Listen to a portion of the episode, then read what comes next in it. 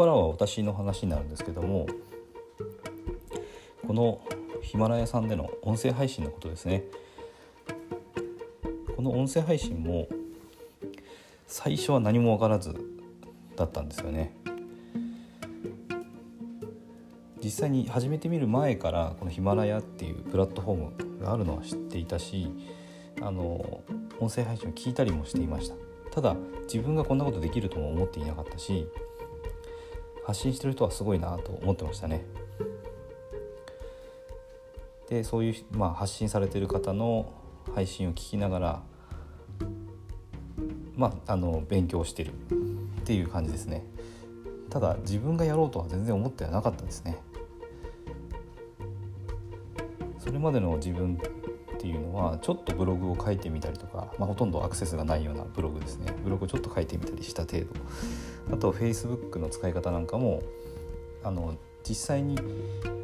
リアルで会ってる人ですね。インターネットで知り合った人とかっていうわけじゃなくてリアルで知ってる人。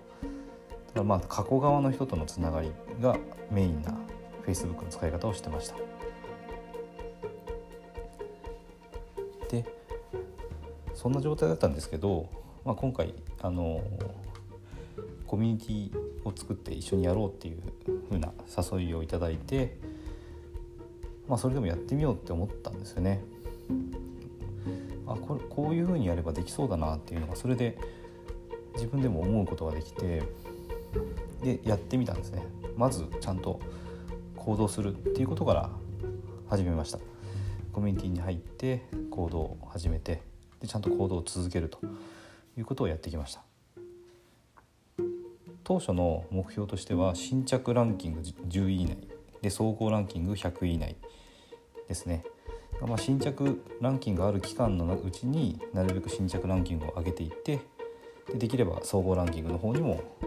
片足を突っ込んでその新着期間が終わった後もあのランキング内で活動できるような状態にしようっていうふうに目標を立てたんですね。で新着ランキングはとりあえず100位以内であればすぐ入れたんですよね。ですぐにまあ順位が上がって一番良かった時16位ぐらいまで行ってましたね。ただそこから先がなかなか伸びなくてで総合ランキングにも届かないしっていうのがしばらく続いてましたでそんな状態だったんですけど行動し続けながら配信を続けながら考えてで情報も調べたりしていろいろ改善をしたりですね。っていうことを繰り返してきました。でいろいろ改善して工夫してああでもないこうでもないと、まあ、やりながらですね。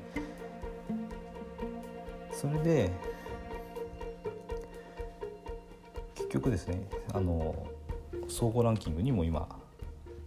入ることができました。こんな風に、まあ、自分でですねちゃんとこうやってみようと決めてちゃんと行動するってことと